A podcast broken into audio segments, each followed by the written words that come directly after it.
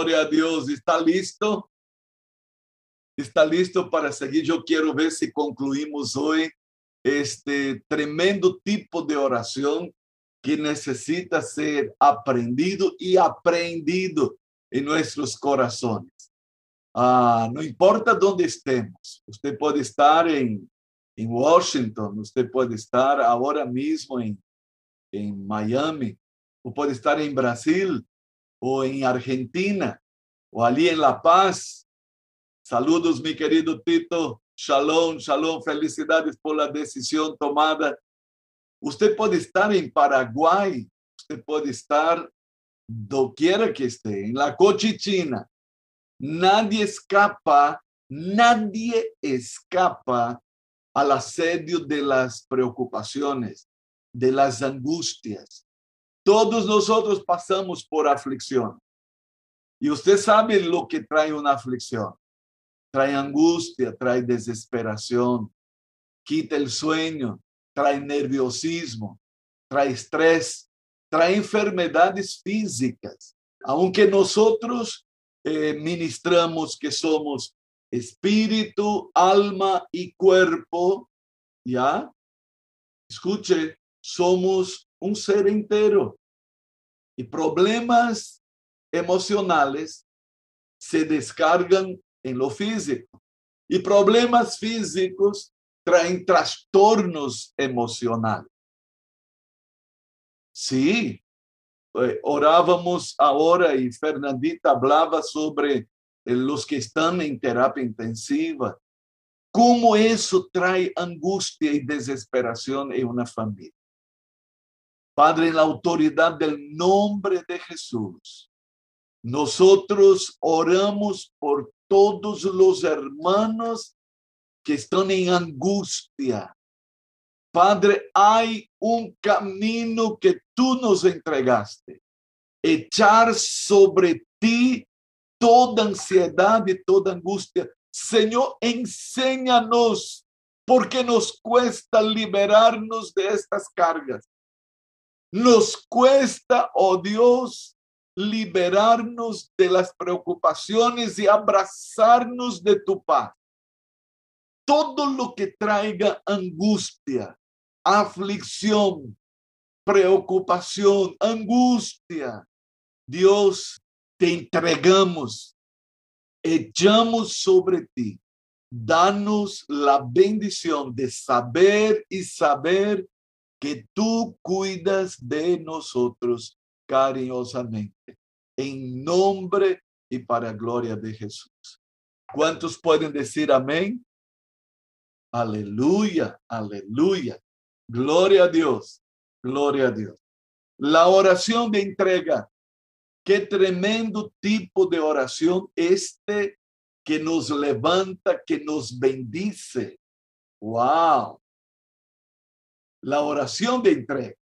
En la oración de entrega está, debe estar firme la convicción de que Él cuida de nosotros cariñosamente. Dios lo hace. ¿Cuántos pueden decir amén? Diga, yo lo creo, yo recibo. Dios cuida de mi vida. Tengo un Padre amoroso que cuida de nosotros. Jesús dijo así, a ver si se nos cae la ficha. Si Él cuida de las aves, si Él cuida de las aves, si Él cuida del lirio de los campos, más valemos nosotros para Él. ¿Quién lo dijo? Jesús. Y si Jesús dijo, yo cierro la cuestión y pronto no hay cuestionamiento, no hay duda. Él cuida de mí. Gloria a Dios. Si fuéramos a abrir espacio aquí para testimonio, iríamos ver una y otra vez el cuidado de Dios, el cuidado especial, ¿no? Como cantábamos domingo. Dios está cuidando de Su amor es sobrenatural y me hace sentir muy especial. Fue Dios quien dijo, ustedes me serán especial tesoro. ¡Wow! Que somos para Dios tesoritos. Inclusive podemos saludarnos los unos a los otros diciendo, hola hermanito, hermano tesorito, hermana tesorito, porque es lo que somos para Dios. ¿Lo cree usted? Ay, este, este apóstolo es muy exagerado, muy hecho de cri, cri, cri. Problema tuyo, pero yo sé que sé, que sé que yo soy especial tesoro para él. Por mi causa, su hijo derramó su sangre. Por tu causa, mi hermano, por nosotros. Dice que él murió por nosotros para perdonar nuestros pecados. Entonces, aunque estamos conscientes que no valíamos nada, Dios probó su amor para con nosotros, en que siendo aún pecadores, Cristo murió por nosotros. Aleluya, aleluya. Ahora preste atención, en la oración de entrega, cuando entregamos los fardos, las cargas a Dios, Dios nos trae descanso descanso. Wow. Hermana Rocío, por favor, Rocío tercero, si puede leer para nosotros el Salmo 37, versículos 5 al 7. Salmo 37, versículos 5 al 7. Miren qué texto lindo. Conocemos ese texto, pero Escuche lo que Él quiere traer para nosotros cuando entregamos a Él, cuando encomendamos a Él, cuando le damos a Él lo que somos, lo que tenemos. Hermana Rosy.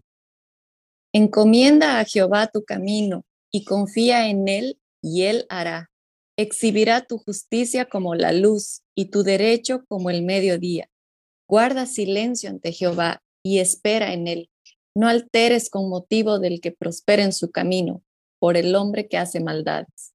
Wow, entrega a él, entrega a él, confía en él.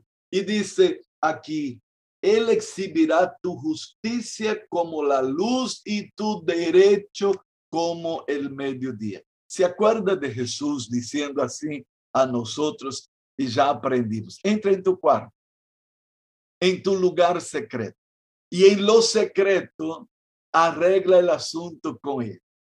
Berrea, zapatea, grita, llora, eh, desastre eh, ahí en la presencia de Dios. Él te va a recompensar en público. Es lo que el salmista está diciendo. Por eso, guarda silencio, espera, espera.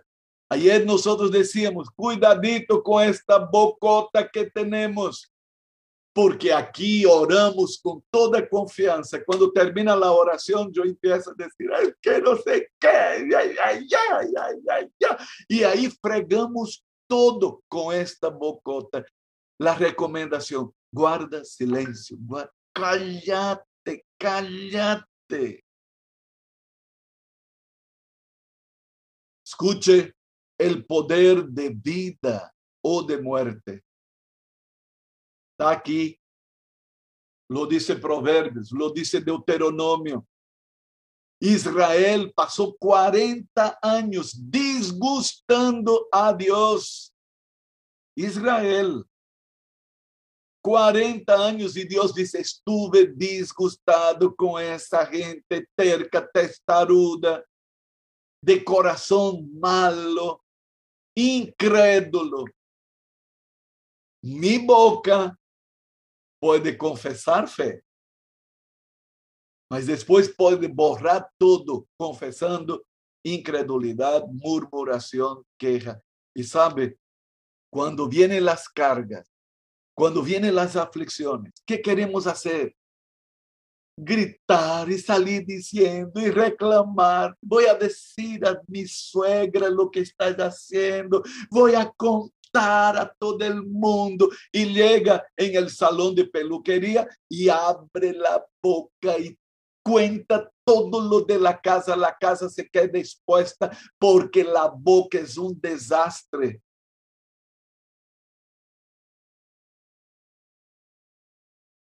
guarda silencio ante Jehová. Wow. Espera en Él y deja que Él haga. Sabe, no es fácil ver que un hijo se está metiendo con una chica que usted sabe que va a ser un desastre ese matrimonio. No es fácil ver que, que la hija está con amistades que no son buenas.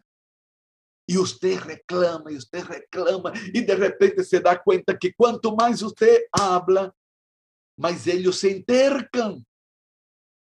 Quanto mais você reclama, quanto mais você queira proibir, mais empeora.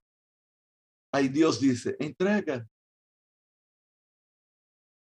Há um que pode ir donde você não pode ir. Há um que está donde você não pode estar. E ele pode mais que eu ou que tu. Él sabe hacer mejor que nosotros. Pero nos metemos a, hacer porque pensamos que somos mejores, que yo soy, porque yo soy el padre, porque yo soy la madre, porque van a ver, porque así. Y ahí nos metemos a hacer cosas. Y él dice, echa sobre mí toda ansiedad. Yo voy a cuidar de ti. Yo voy a tomar la dirección. Cuando se nos va a caer la ficha, ay, ay, ay, ay, ay, ay, ay, ese es el secreto. Fernanda Laguna, por favor, Fernandita, lea para nosotros el Salmo 34, 19. Alístese para este versículo grandioso. Muchas son las aflicciones del justo, pero de todas ellas le librará Jehová. Otra vez, Fernanda, otra vez. Muchas son las aflicciones del justo, pero de todas ellas le librará Jehová. ¿Lo cree usted? ¿Lo creemos nosotros? Oh, amén. Escucha, muchas son las aflicciones del justo. Justo, todas tus aflicciones el Señor ya conoce. ¿Sabe por qué el Señor no puede arreglar? Porque yo no le, no le entrego. Dios es caballero, educado. Dios es sensible. Él no va a atropellar nada. Él no va a tomar una causa que no hemos confiado a Él. Dios nos respeta porque nos hizo con libre albedrío. Y Él no va a poder meterse en tu vida si tú no le das el permiso. Así es Dios. Satanás no. El enemigo es atrevido, maleducado, él es agresivo, él atropella todo, él va tumbando puertas. Dios dice, y aquí Jesús nos dice clarito, He aquí que yo estoy a la puerta y llamo. Si, si alguno abre la puerta, yo entro a él y me voy a sentar con él. ¿Por qué quiere sentarse a la mesa? ¿No es verdad que hay mesas de negociación, mesas de reunión? Él quiere sentar y quiere dar la dirección. El problema es que yo me meto a hacer, entonces él se queda afuera. ¿Y sabe a quién Jesús dijo? Yo estoy a la puerta llamo a una iglesia. El Señor de la iglesia estaba fuera de la iglesia porque una iglesia, un pastor, un líder, un apóstol, un creyente, un hombre, un padre, una madre pueden poner a Jesús afuera de sus vidas. Asombrémonos con eso. Él puede estar afuera. Entonces, hay un problema, yo no quiero que él se meta. En una necesidad, yo no quiero que él se meta. En mi problema familiar. Afuera. Wow. Nuestro Señor es caballero, educado, sensible, respetuoso de lo que él mismo hizo nosotros con libre albedrío. Y él dice, muchas son las aflicciones del justo. ¿Lo sabe él? Sí. Lo sé yo. Sé por qué las paso. sabemos por qué las pasamos, pero, pero de todas ellas lo librará Jehová. Escuche, aquí hay un secreto. Él quiere librar. ¿Qué tengo que hacer? Echar sobre él. Echar sobre él toda mi ansiedad, toda, no un pedacito. No es para quedarse todavía nervioso porque entregué una parte, pero no todo, toda nuestra ansiedad. Querida Fer, Landívar Suárez de Callaú Solís, por favor, lea para nosotros Mateo 11, versículos 28 al 30. Y ahí preste atención aquí algo que voy a concluir en ese tema maravilloso. La oración de entrega es otro estilo de vida para nosotros. Porque cuando vamos a tener aflicciones, preocupaciones, toda la vida. Entonces, toda la vida necesitaremos ejercer la oración entrega. Es un aprendizaje para la vida entera. Querida Fer, Mateo 11, 28 al 30. Venid a mí todos los que estáis trabajados y cargados, y yo os haré descansar. Llevad mi yugo sobre vosotros y aprended de mí, que soy manso y humilde de corazón, y hallaréis descanso para vuestras almas, porque mi yugo es fácil y ligera mi carga. Wow, wow, wow, wow. Qué cosa linda. Qué texto maravilloso. Una y otra vez lo citamos en nuestro Shabbat, en nuestro día de descanso. Pero preste atención. Necesitaremos ejercitar muchas veces hasta que aprendamos la oración de entrega. Esa cuestión de transferir nuestros cuidados, nuestros fardos, nuestras cargas, es un aprendizaje. Ojo, no será de la noche para la mañana que vamos a conseguir. Será un entrenamiento. Jesús dijo, aprended de mí, que soy manso y humilde de corazón. Es un aprendizaje. La oración de entrega será un aprendizaje.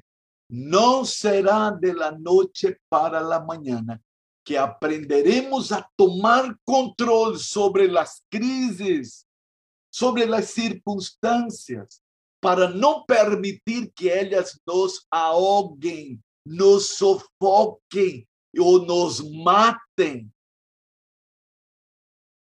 ¿Usted ya escuchó de personas que se mataron, que se plantaron un tiro y dice, las deudas, problemas emocionales.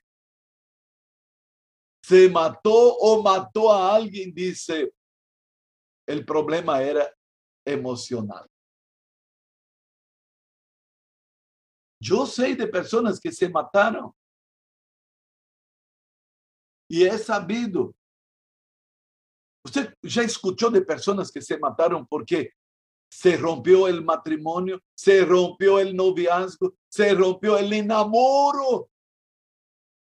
Y de repente la persona se desmoronó completamente. Necesitamos aprender. Y querido hermano cristiano, no es el hecho de que somos cristianos que ya nos habilita, ya nos capacita para entrar en ese territorio con toda libertad. No, no es fácil. Será un aprendizaje. Un día a la vez.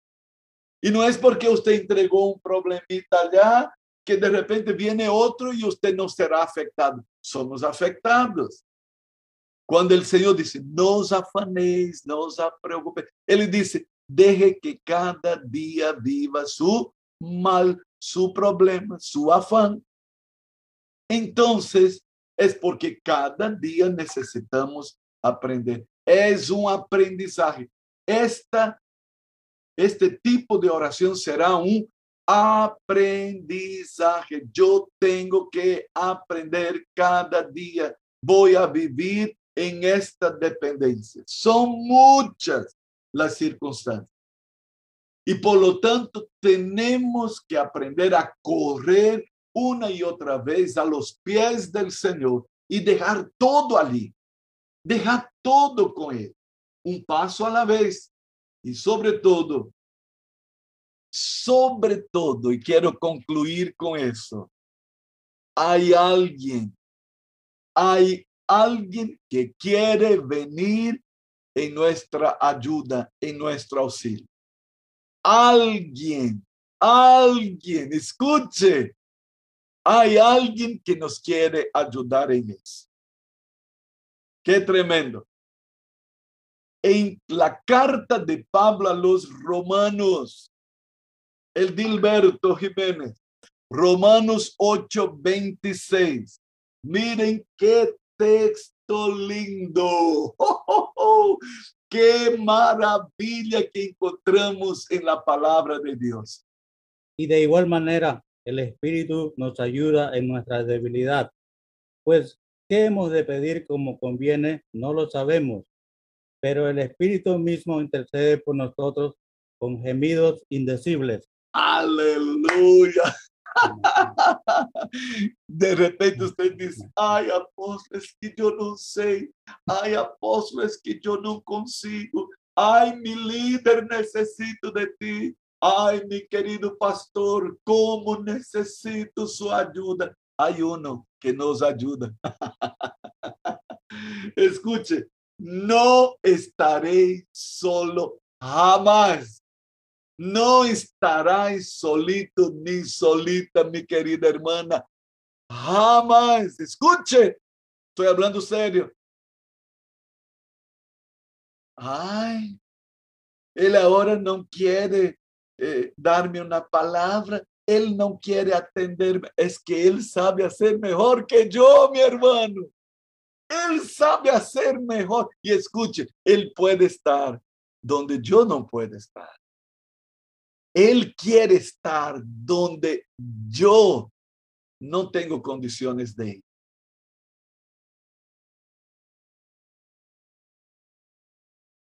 Fue tirada. Su enfermedad era incurable, botada como una indigente.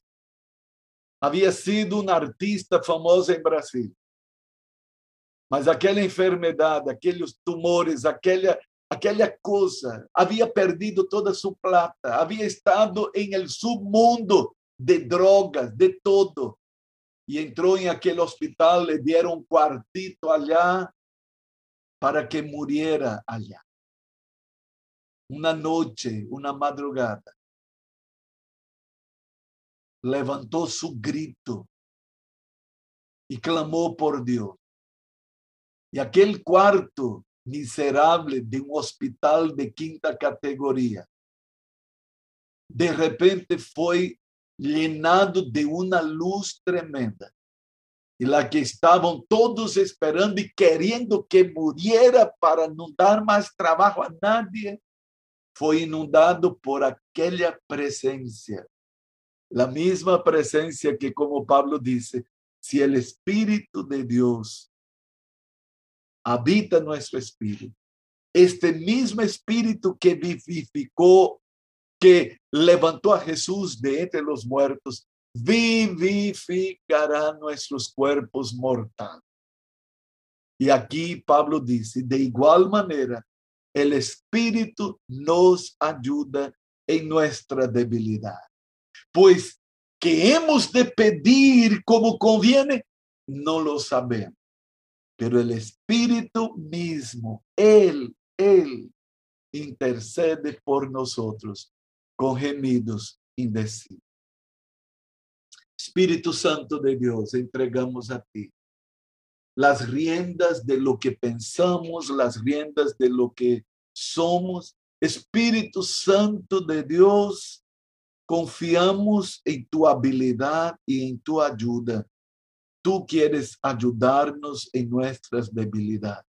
Renunciamos a nuestro derecho de tomar las riendas por nosotros mismos, de tomar nuestra causa y de querer arreglar situaciones cuando ni sabemos ni podemos.